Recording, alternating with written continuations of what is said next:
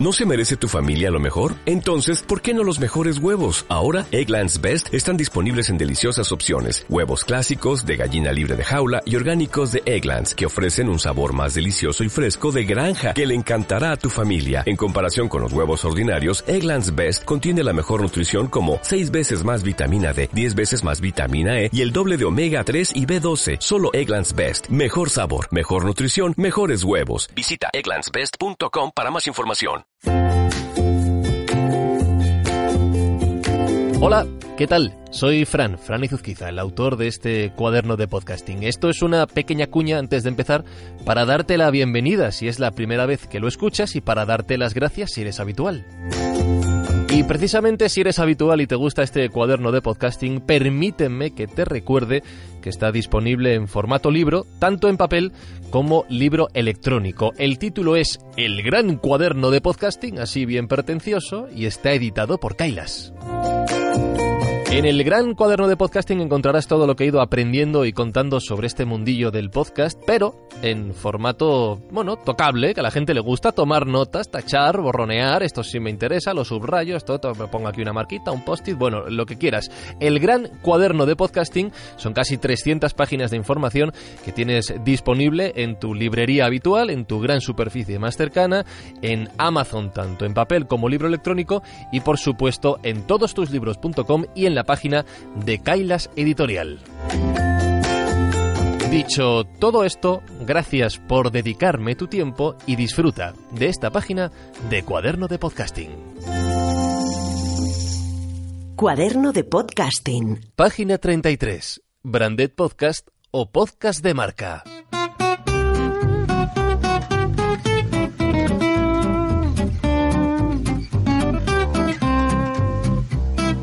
Una constante que hemos repetido en este cuaderno de podcasting es que un podcast nace por la voluntad de alguien de hablar sobre un tema que le apasiona, ya lo haga una persona, un grupo o una emisora de radio, por ejemplo. Pero hay un tipo de agente que está entrando con fuerza en el mundo del podcasting y que tiene mucho que contar. Son las empresas e instituciones.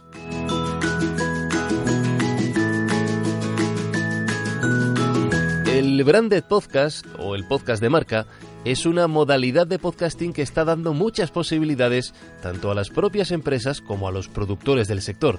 Ya hemos hablado aquí de la intimidad y cercanía que se genera entre podcaster y oyente, de la relación a largo plazo que crea un buen podcast. Y esto es algo que las empresas ven con muy buenos ojos a la hora de transmitir sus mensajes. Para ellas ese tipo de relación con sus potenciales consumidores tiene mucho valor y en el mundo publicitario, un vínculo de ese tipo cuesta mucho, mucho dinero. El podcasting tiene también la ventaja de ser un soporte mucho más económico que el vídeo, por ejemplo.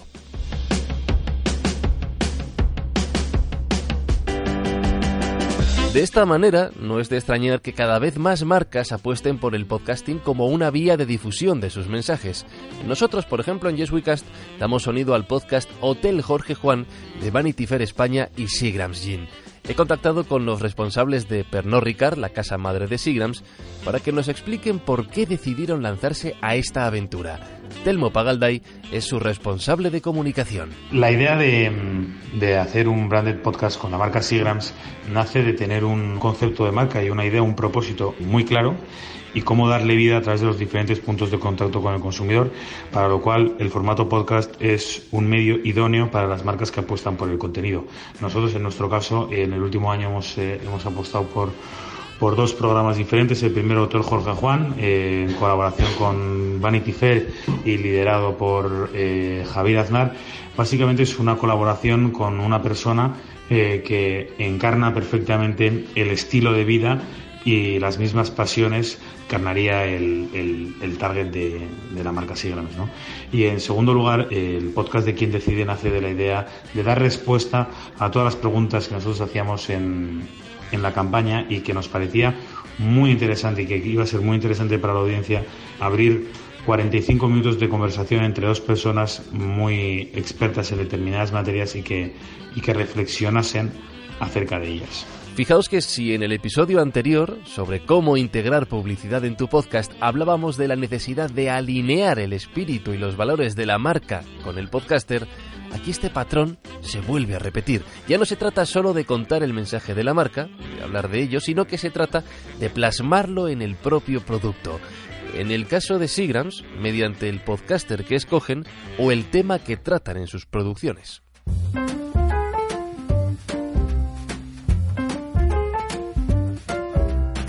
Muy bien, la, teoría la tenemos clara, ¿no? Queremos diseñar un contenido interesante para los oyentes y alineado con el espíritu de la marca que lo patrocina. Eh, pero, hablando en plata, esto no deja de ser publicidad, ¿no? ¿no? Deja de ser contenido pagado por una empresa, como un anuncio, como un spot, como, una cuña o, o un public reportaje.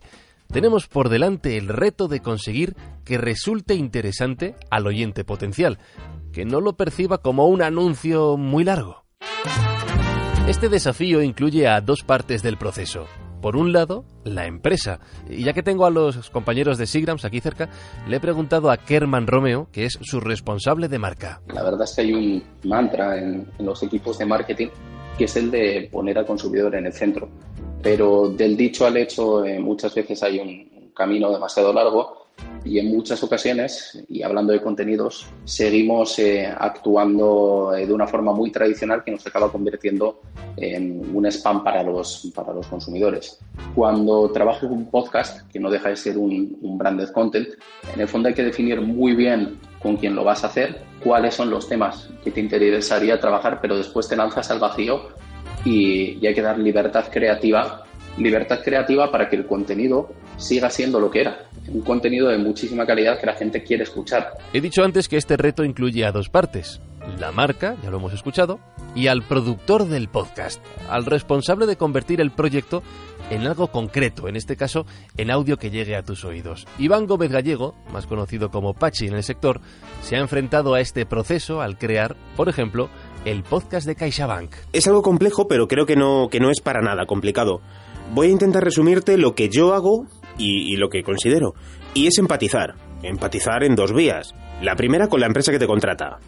Investigar, preguntar a tu contacto, leer noticias sobre la empresa, analizar publicaciones también de redes sociales, ver la interacción que tiene con los seguidores en esas redes sociales y por otro lado, y con esa información anterior que habremos, que habremos eh, recabado, construirte imaginariamente ese oyente ideal que tienes que crear para saber de qué modo comunicar en ese branded podcast. Con esto se consigue algo de lo que ya hemos hablado aquí, naturalidad. Eh, comunicar mediante la autenticidad, con un contenido interesante para el oyente. El problema llegaría si podcaster y empresa no forman parte del mismo juego. Cuando las marcas tratan verdaderamente de adulterar los contenidos, de cambiarlos, de, intentar que tengan una presencia de producto muchísimo mayor y, metida eh, de una forma poco natural, al final eso se acaba notando y, el consumidor acaba percibiendo que el, producto que consumía es peor. Por tanto, eh, nosotros lo que tenemos claro a la hora de afrontar estos proyectos es que hay que dar libertad a los equipos que lo están trabajando, que hay que ser valientes y que hay que rodearse del mejor criterio.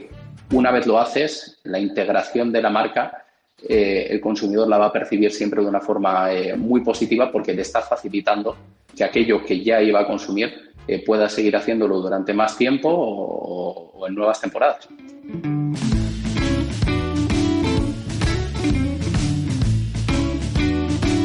Germán apuntaba a una idea importante en este proceso, que es la libertad creativa no será ni la primera ni la última vez que el patrocinador de un proyecto de contenidos quiere imponer restricciones muy duras sobre el proyecto que está financiando, bien sea sobre los temas que se traten, sobre el tono que se utilice o respecto al número de veces que debe mencionarse la marca a lo largo de los episodios.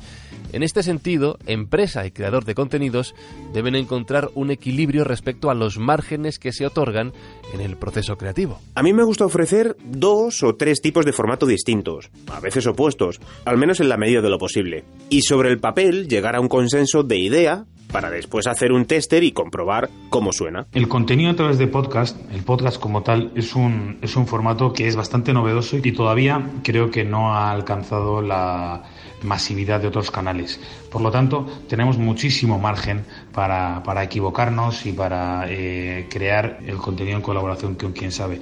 Creemos que no hay unas normas escritas, no hay una forma de hacer las cosas muy determinadas como sí lo hay en otras disciplinas mucho más maduras. Después, está claro que, que hay que dejar un margen para poder pivotar en el caso que se quiera hacer, pues para añadir, para quitar, eh, el podcast es un producto muy vivo, por lo tanto, tiene una evolución sobre sí mismo que pronto nos daremos cuenta. Y para la prueba y error, prueba y error para nosotros es cada uno de los eh, podcasts que publicamos.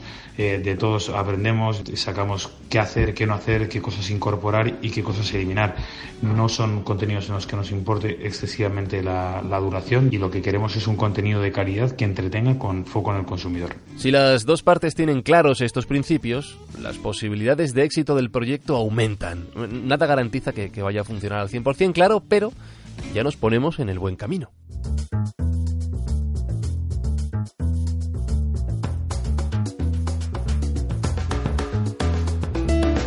El branded podcast y los contenidos de marca en general nacen por la voluntad de las empresas de desarrollar un contenido interesante para sus potenciales consumidores, para resultar útiles en el ámbito en el que puedan aportar algo, vaya, pero tampoco nos caigamos de un guindo. Al final, lo que quiere una marca es vender.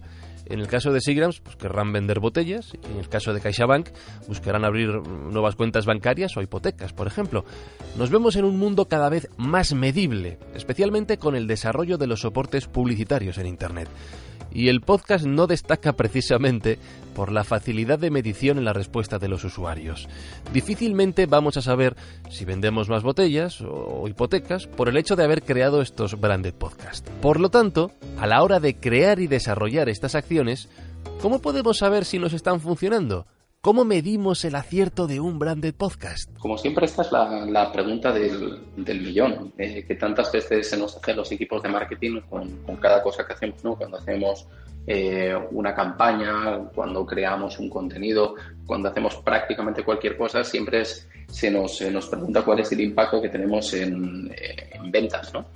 Eh, muchas veces además es una pregunta un poco capciosa, eh, porque la sensación que tenemos es que es un cuestionamiento a, la propia esencia de nuestra disciplina, que es una disciplina que trabaja en el medio y largo plazo. ¿Cómo? ¿Ha dicho, ¿ha dicho largo plazo? ¿De qué me suena esto? En ese sentido, es evidente que porque alguien escucha un podcast de, de Javier Aznar, no, no, va a tener un impacto en nuestras ventas eh, al día siguiente ni vamos a aumentar nuestra cuota de mercado eh, de forma directa. Y en este punto es donde muchas empresas ya pierden el interés por este formato. Sin embargo, eh, lo que trabajar contenidos como Hotel Jorge Juan o quien decide logra es que mm, el día de mañana eh, nosotros seamos capaces de hacernos con algunos atributos eh, que estos eh, compañeros de viaje nos proporcionan y todos estos atributos lo que logran es que cuando dentro de un año, dentro de dos años, nuestro comercial de turno vaya a vender Sigramsin, les resulte más fácil hacerlo que vender cualquier otra ginebra. Es decir, es una inversión en imagen de marca que sí otorga rentabilidad económica, como decíamos antes, a largo plazo. Es por ello por lo que es tan importante ser exigentes con los contenidos y con sus eh, resultados, pero también tener eh, muchísima tranquilidad y muchísima calma eh, ante ello. No ponernos nerviosos ante, ante un impacto no tan directo en las ventas, ¿no? porque estos contenidos lo que necesitan es reposarse, necesitan generar recurrencia y a partir de ello, eh, a partir de, repetirlo y hacerlo muy bien en muchas ocasiones, eso indudablemente acaba teniendo eh, un impacto en las ventas de la marca, pero siempre pensado desde el medio y largo plazo. Kerman acaba de definir a la perfección el juego del podcasting. Si tenemos un objetivo con nuestro proyecto, sea el que sea, lo importante es ir dando pequeños pasos hacia él, probando y experimentando, como decíamos antes. El fin último de nuestro podcast no puede marcarse a corto plazo, sino siempre a medio o largo, ya sea conseguir patrocinadores, mecenas o vender más productos. Hay que generar recurrencia con el oyente confianza. Y la confianza nunca, en ningún ámbito de la vida, se consigue de un día para otro. Hace falta tiempo y trabajo.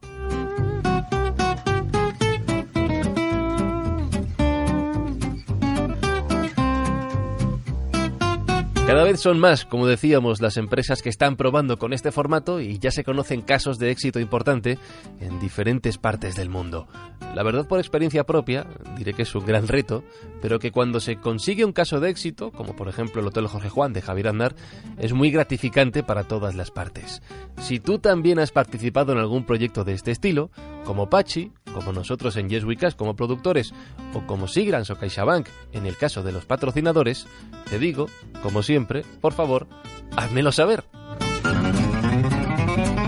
Hasta aquí llega esta página 33 del cuaderno de podcasting que termino, ya lo sabes, recordándote las vías de contacto que tienes para escribirme por si quieres hacerme llegar sugerencias, comentarios, ideas o si resulta que tú también has desarrollado un proyecto de Branded Podcast. Puedes contactar conmigo a través de Twitter en el usuario arroba izuzquiza, arroba izuzquiza, y también por correo electrónico en hola arroba franciscoizuzquiza.com. Querido cuaderno de podcasting, hasta la próxima página.